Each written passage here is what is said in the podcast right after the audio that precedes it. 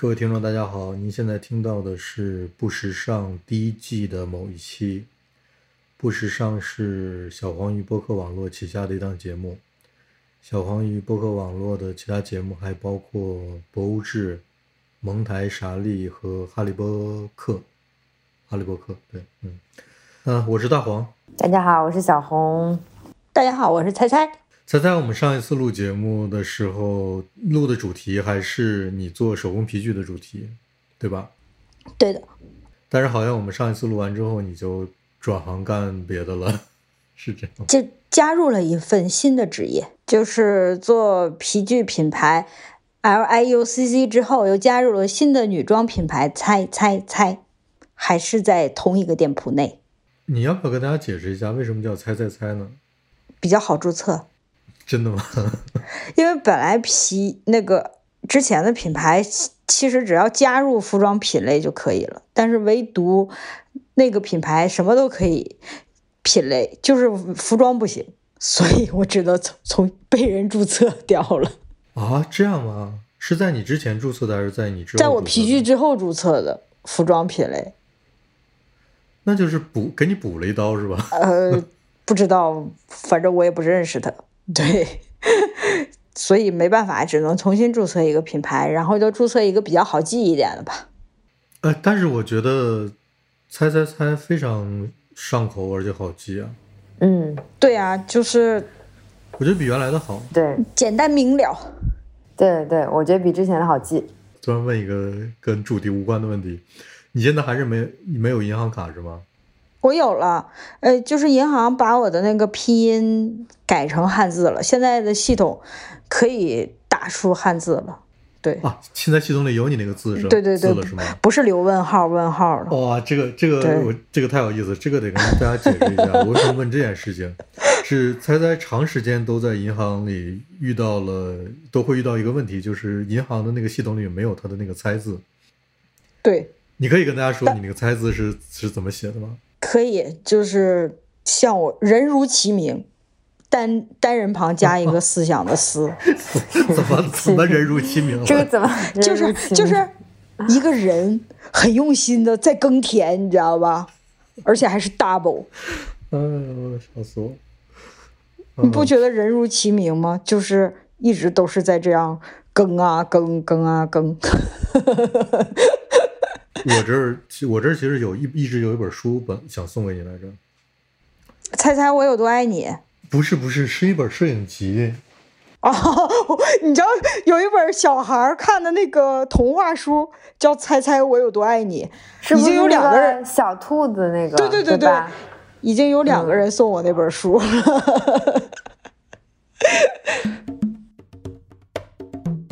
其实我们上一次录音到现在也挺久的了吧？你你你转这个女装，转做女装这方面多少年了？两年多了？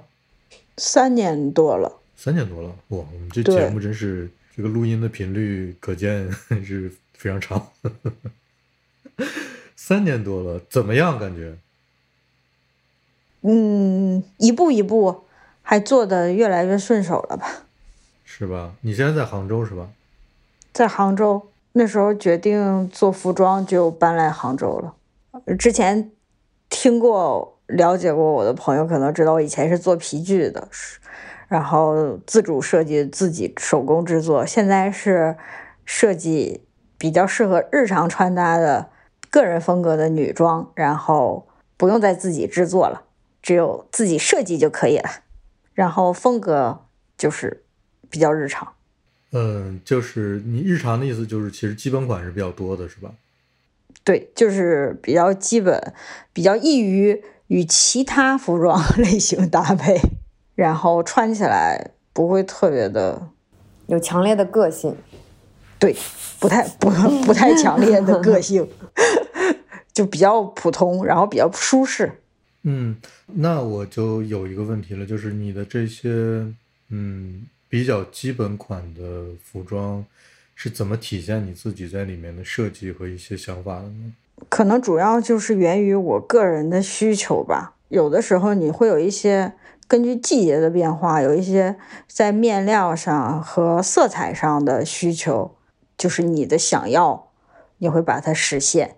就是你你你你这个意思就是，嗯，其实你是你做的很多在销售的衣服，呃，他的首要的你的首要的选择，他的呃想法是你自己很想要这一款，在这个这个季节穿。是的，就是有的时候你去购物，你也会发现你有很多东西，就是一些单品，你会觉得很好，但是可能并不一定适合自己，嗯。对吧？嗯。但是如果你自己日常需要穿着的情况下，你就会发现你有很多很多的需需求，并不是每一件单品都能达到你想要的这个需求，然后你又不能一个单品，呃，差不多类型的款式和颜色上，你要准备很多，可能就是把自己的需求结合在一起。我是这么来做产品。嗯，就是说，其实每一每一每一个品类的呃种类其实是不多的，就那么几几样，是吗？对，比如说裤子可能就两个版型，比如牛仔裤就两个版型，呃，不是牛仔的休闲裤可能也就两三个版型，是，是我这么理解是对的吗？对我们款式上是比较少的，然后有一些是在细节上和嗯版型上的调整。猜猜你的观察是，大家对你自己对你自己的专一喜好的，大家对你现在以自己的穿衣喜好而选的这些来做成产品的款式是认可度是怎么样的？你觉得？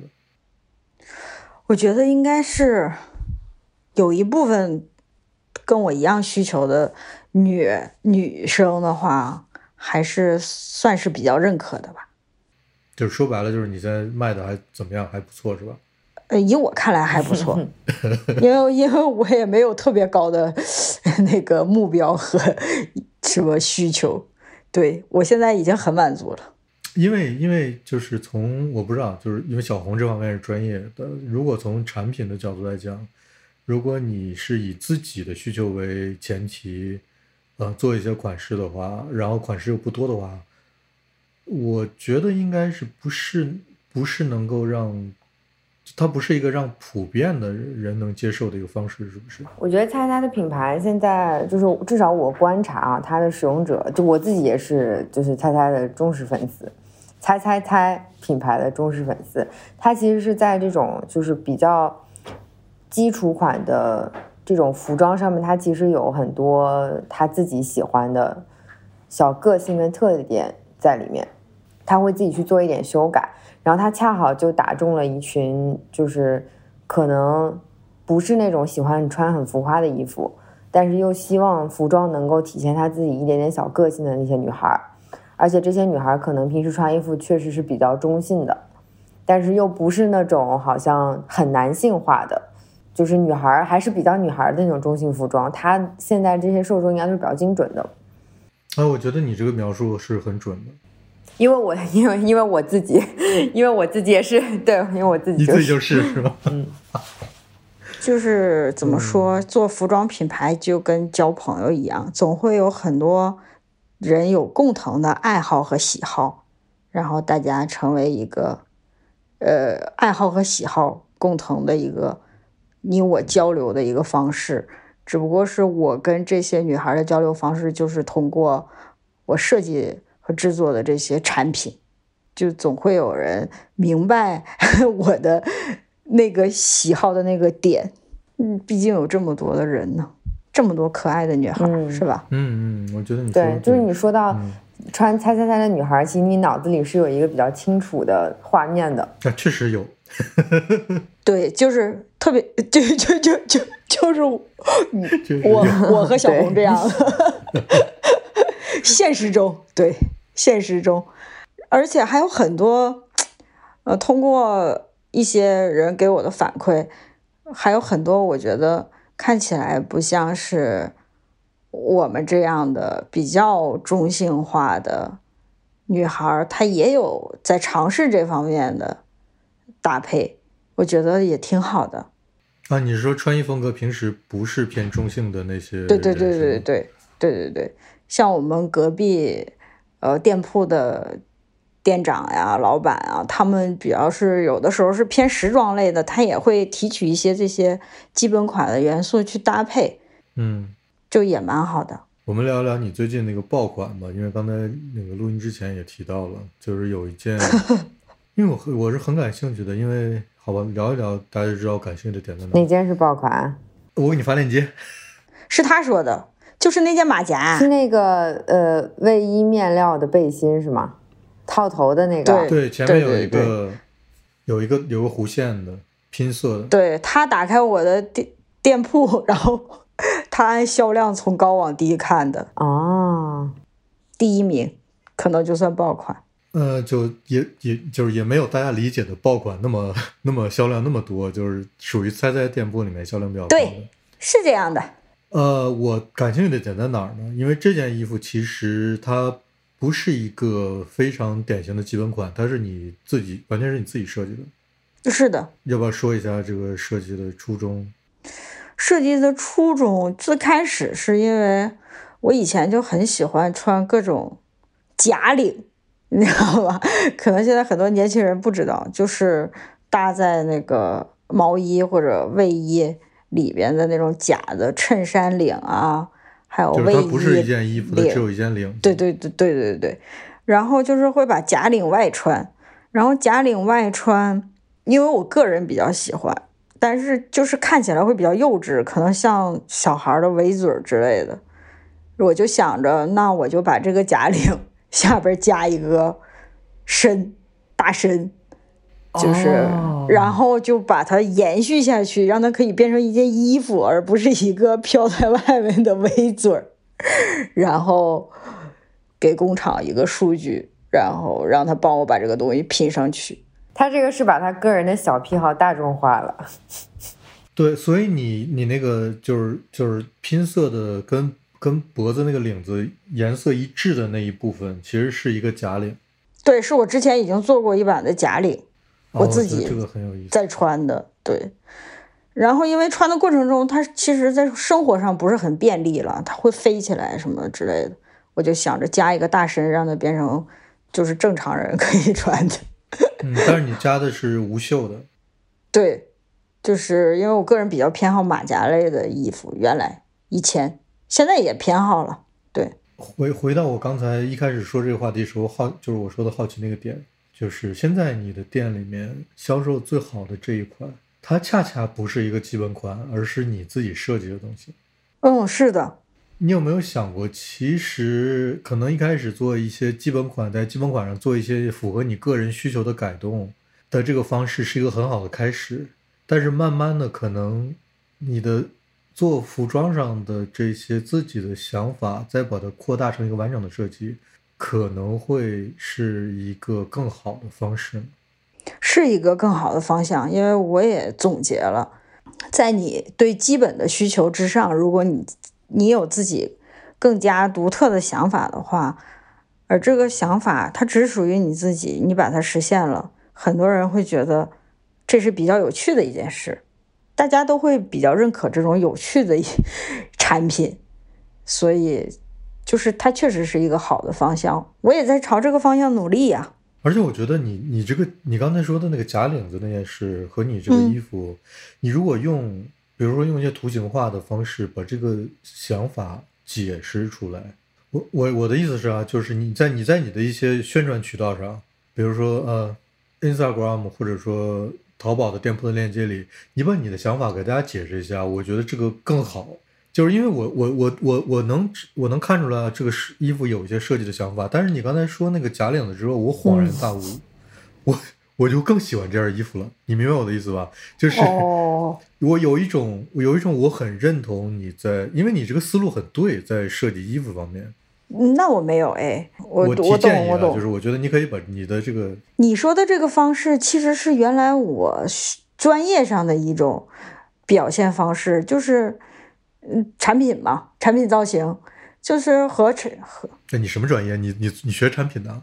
我我工业设计啊，啊，真的？对呀，就是你要在介绍一个产品之前，你会做出这一系列的，你从你的 idea 到你中间的过程，到你最后的呈现。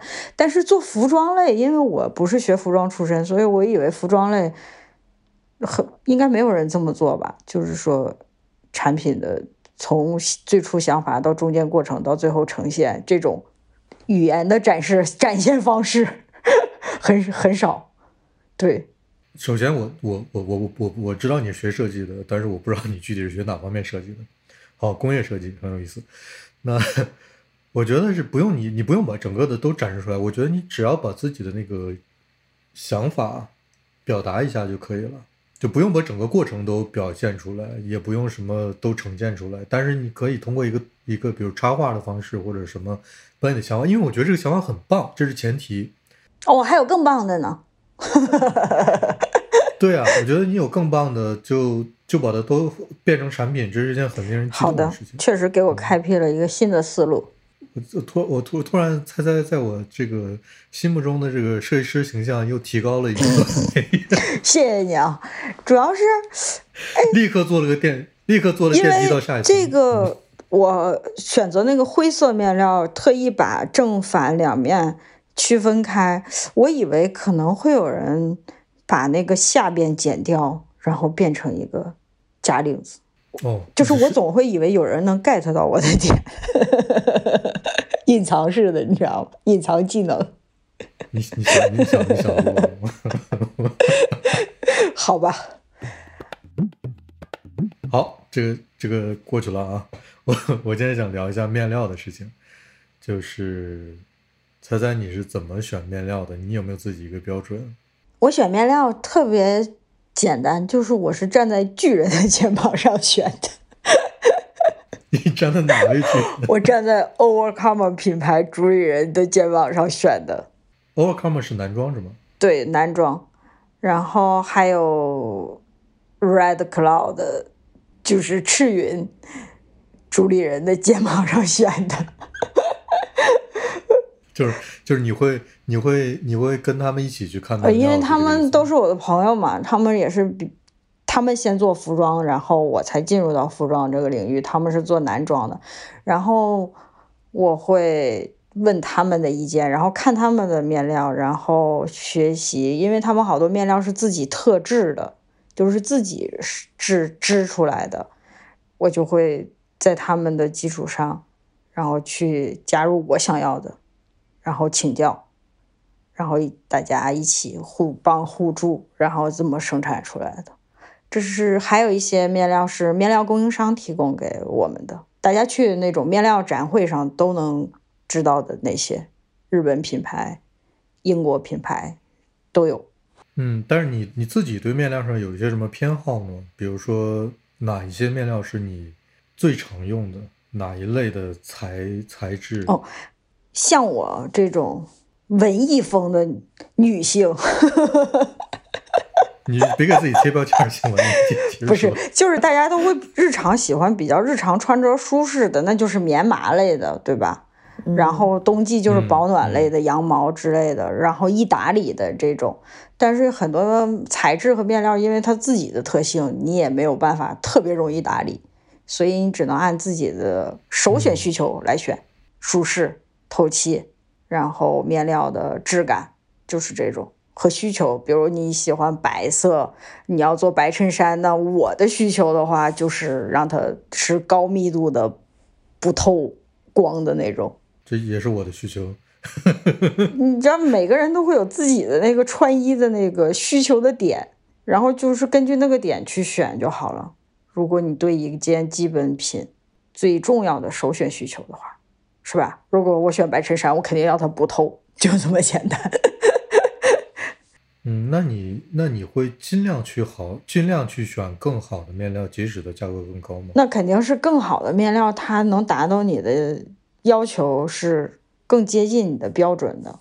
就是有品牌的面料，就跟原来我做皮具一样，我会选有品牌的皮料，就比如美国的 Hoven 这种，好多品牌都会用。然后面料也是几个日本面料商的品牌，大家也都会用。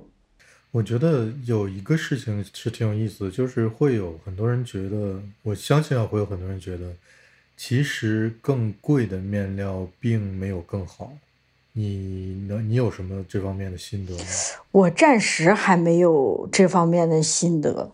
如果你自己生产出面料能比更贵的面料还更好的话，我觉得这种话还算成立的。但是我现在觉得越贵的越好。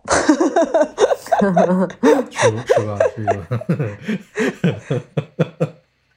贵总有贵的道理吧？好吧，对吧？比如他做这种防水的面料已经上百年了，肯定要比。对啊，理论上，对理论上。那我觉得可能我们不说贵跟便宜，就是因为因为猜猜的服装嘛，它其实里面有一个很重要的元素，就是我们都比较喜欢的，就是工装的东西，就功本身是功能性的服装。功能性的服装，我觉得大家以前对面料可能有一个误解，就觉得越重磅的东西越好。就是可能比如说你们说到白衬衫的时候，你你希望它织的密度更高，那是不是它密度织的越高越好？这个是我后来就是。穿了更多的衣服之后，开始慢慢的去寻求可能舒适度之后，我就不那么想了。以前我也，比如说买 T 恤、买衬衫的时候，我也去想过是不是买更厚的，然后更密的更好。后来就发现不是这样了。确实，你知道为什么吗？因为我们以前喜欢的穿衣风格和喜欢的那些工装品牌里，他选用的。就是只有那几种面料，没有特别多的变化，可能只是在稍微的密度上。后来我发现，在一些时装 品牌所爱用的面料里，还有另一种风格的存在。比如大家也是纯棉的，它也是高密，但它就是会轻薄、透气。不易出褶。我今年的新品，我今年的新品就选用了这样的面料，是我没有尝试过的那种纯棉风格的另一种感觉。哎，那你们，你要是这么说的话，那我也，我也，我也说一个，就是我这两年特别爱穿的一个一款衬衫是那个哦，Too Good 的 Instagram 很好看哎。我我，但我现在手头的这个白色的和其他颜色的面料好像还不太一样。它的它对我来说特别合适，因为它的版型就是胳膊特别瘦，然后大身特别宽松，我觉得这个就特别适合我。然后它的面料就是非常密，嗯，但是又很薄，而且不透，而且还是纯棉的，对不对？对，就很神。所以就是以前像咱们三个接触的那些工装品牌里，确实是有点局限，没有让我们有更多的选择，嗯。所以就是现在我们可以就是有更多的选择，会发现其实我们的需求在其他风格的服装品牌的单品里也能找到。嗯，对，我一直买那个欧洲也是，它每一季的产品，不管是 T 恤、衬衫、大衣，还是那些不同面料的裤子，那些面料真的是做的。因为欧旧它整个品牌的风格，它其实就是有点还保留了以前那种美式的工装的风格，但是它又特别的优雅，所以它在面料的呈现上，面料的选用跟呈现上，它就是能够做到，好像又很，就质量又很好，然后很紧密，但是又很舒服，很轻薄。对，我觉得舒服现在是 对比较重要的一个选项。像大黄，你碰见这种白衬衫，你觉得非常适合自己。的需求和身材，你有没有那种就是碰到了要，终于碰到了他，一定要怒买几件那种感觉？没有没有没有，不会，太贵了。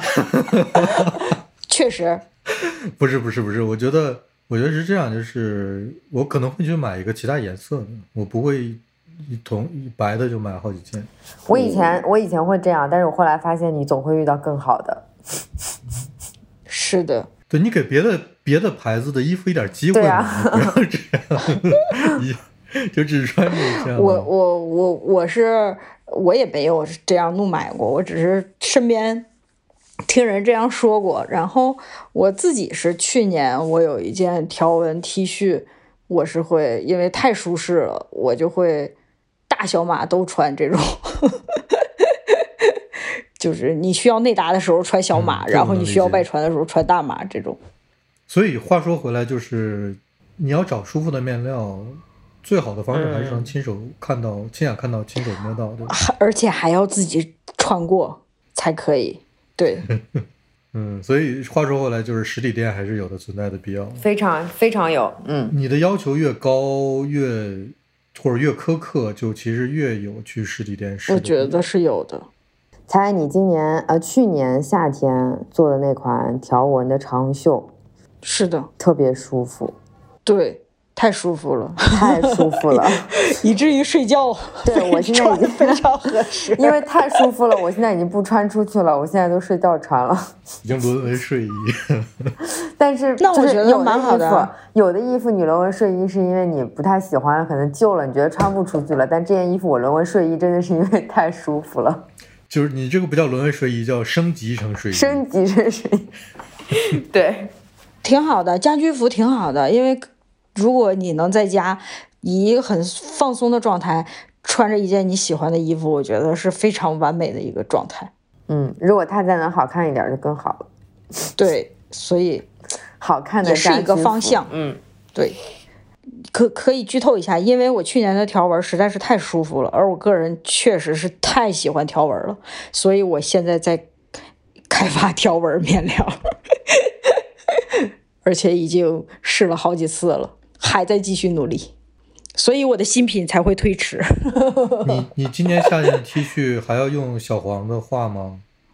哦，是这样，我今年夏天我又剧透了，呃，我签约了一位插画师。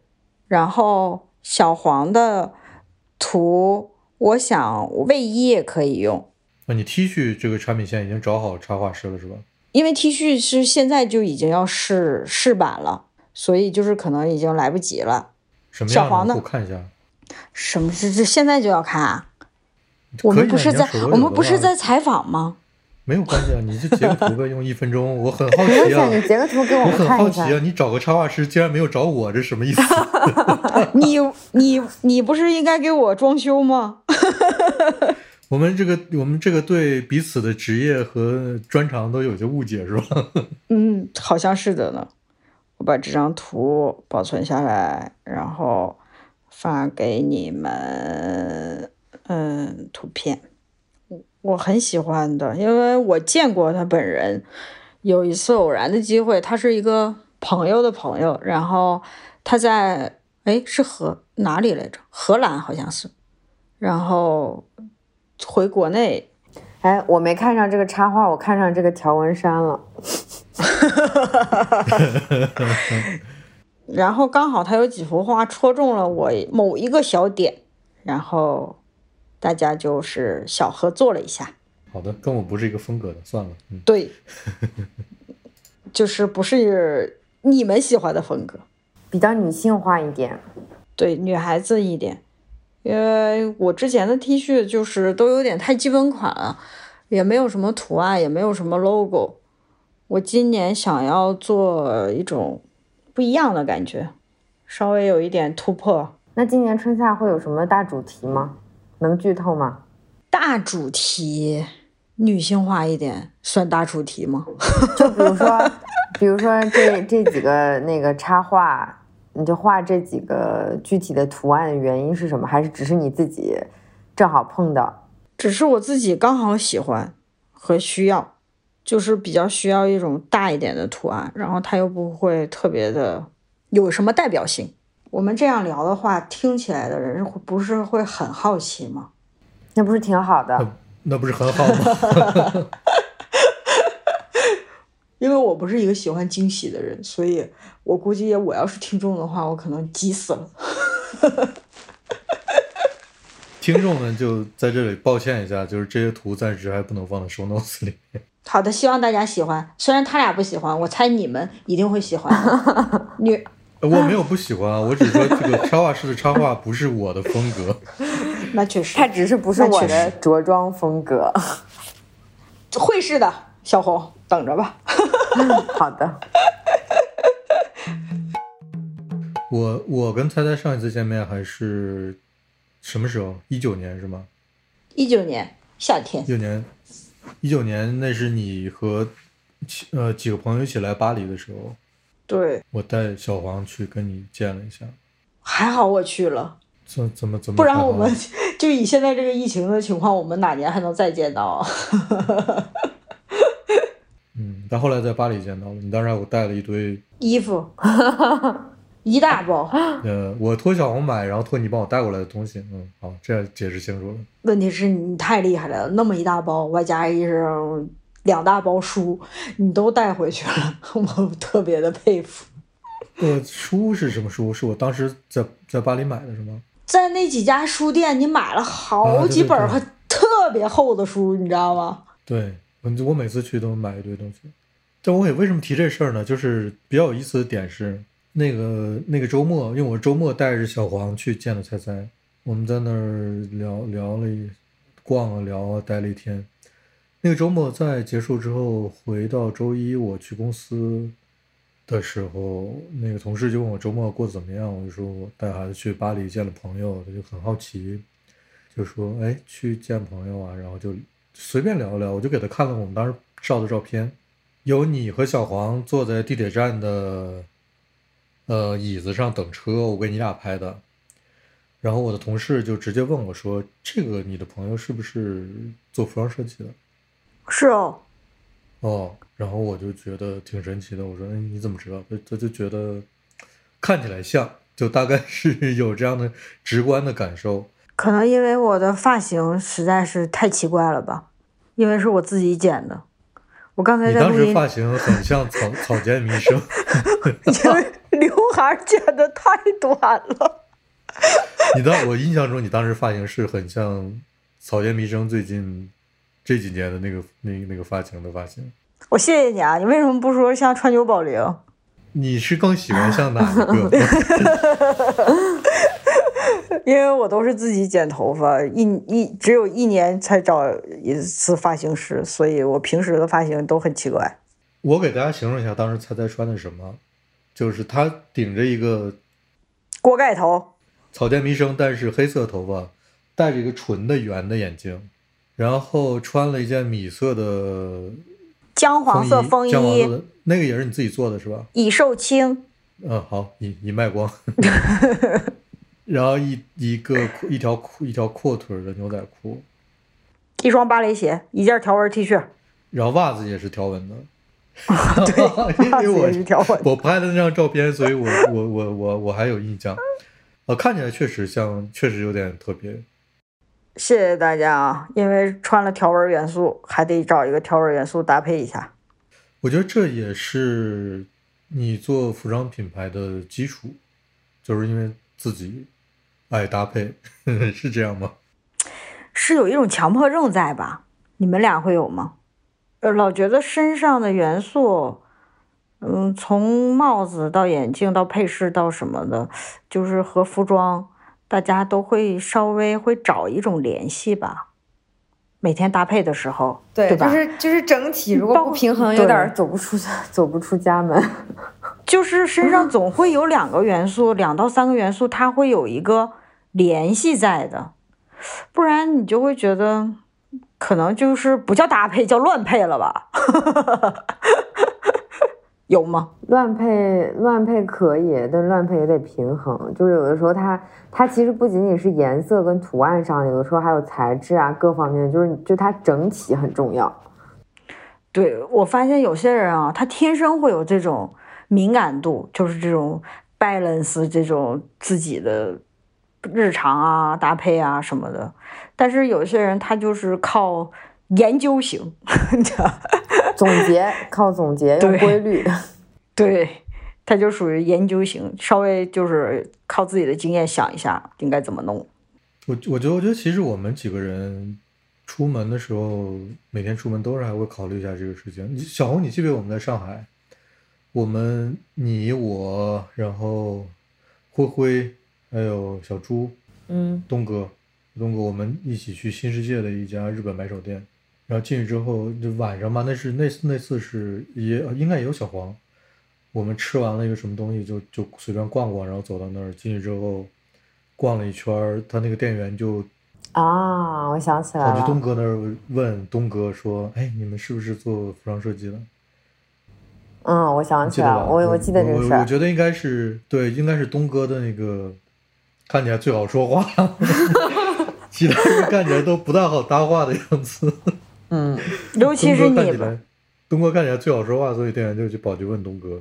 我觉得这个是有，我为什么说这个，就是这是有因果的，是因为我们可能都会注意一下，所以才会有这种反过来会被问这种问题的这种结果。然后猜猜呢，就做的更更极致的，就干脆把这个喜好变成自己的谋生手段。是的，我可能就是喜欢做产品，就是做产品让我有一种快乐，就是一种爱好。很多人有什么别的爱好，比如音乐、弹吉他 或者怎么样，我就是喜欢完成一件东西。从小也是做手工，什么都做，可能以后还会做更多的产品，如果能力能做到的话。哎，那你的意思是说更多品类的吗？就是不同方向吗？有可能呀。就是不是不属于呃服饰类的，其他的也有可能是吗？对啊，虽然现在没有计划，但是什么都想尝试。就是对于你手能做和你的想法能设计能变为现实的东西，就是做产品嘛，都想做。就是锯木头也想做。我最近有在 找一个人，闲鱼上认识的人，让他帮我去做木工。然后把我的需求告诉他，然后在这个过程中，就是那种我俩有点像漂流瓶一样的感觉。就是我今天给他留言说这个东西哪儿改一下，然后他在两三天之后我再回我。然后我因为我也不总上闲鱼，我在两三天之后回给他，我还觉得挺有意思的。我们这个东西非常的简单，已经做了两三个月了。但你不觉得这是？这是就是职人之间的正常的交流频率吗？对他，他特别逗。那个大哥，一会儿说今天查环保做不了，一会儿说这个疫情，因为他好像是在河北不河南，有段时间挺严重的，有工厂开不了工，所以我还觉得挺有意思的一件事。对，因为你你如果本天每天手里面有活的话，其实你哪有时间回消息？就是。有时候我就我，比如说我微信上也有几个群吧，我就特别特别的好奇，就是大家哪有这么多时间天天在群里回消息？但是我觉得，就是以我以前的性格，我是没有这种耐性的。但是我对这个产品很期待，所以我就会跟他每天这种飞鸽传书，你知道吗？你做了个什么？我不告诉你，没有，我做了一个人头，我做了个人头，就是让你帮我买没买成的那个人头。那个人，那个到现在也没回复我。对对对对，太难了。问了两遍也没回复我。我再做一个人，就他也不能直接购买，然后你得发邮件去问，问了又不回复，我也不知道是什么意思。对，因为我很喜欢那个头的造型。人头是干嘛用的？头模。哦。放帽子啥的是吧？对对对对对对，就还挺有意思的。所以做做产品这件事，你不觉得很蛮让人有期待感的吗？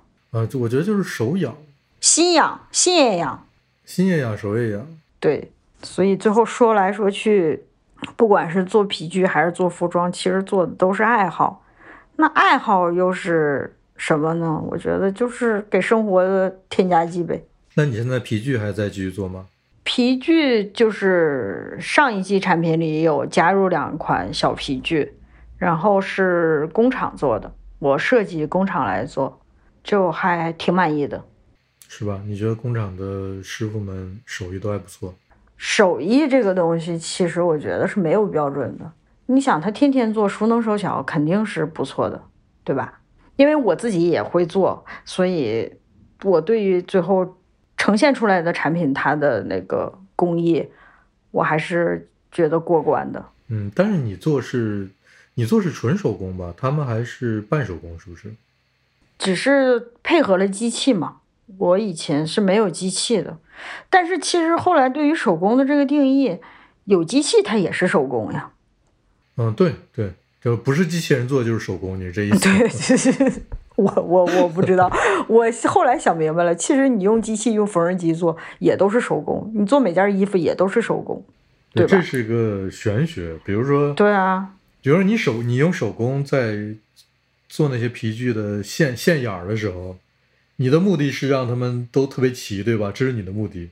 对其实对用机器就可以让他们变得特别齐。对呀、嗯，就这这是一个，我觉得每个做手工的人都会有，都会有这个矛盾在脑子里面。工业时代大家就是要提高效率，结果你还把效率变低了的话，那就是你个人爱好。它不仅是提高效率，它也是其实也是提高那个手工的质量。质量，对呀、而且还可以降低成本，时间成本、各种成本，不是挺好的？然后数量还可以变多，满足更多人的需求，我觉得蛮好的。就我自己在做这一块儿，我就是只能是像设计师一样出一个版型这种了。之后，嗯那猜猜之前你那个，我记得你有一两款帽子还是什么小配件，你会在上面加一点那种皮的小元素，那个是工厂给你做的还是你自己做的？那是我自己做的。就是你把帽子做完之后，嗯、然后自己手工加那个小标签是吗？对，因为有的时候工厂它达不到你要的效果，就是对于他们来说，这算工艺上有一点难度，那就只能自己做了，因为自己还是喜欢这个元素在的。那个我觉得就是手工的，就感受还是很强的，因为那个那个东西就好像就是让你看出来，它其实不是工厂做的，没有那么齐，它就是这种手工的感受在上面。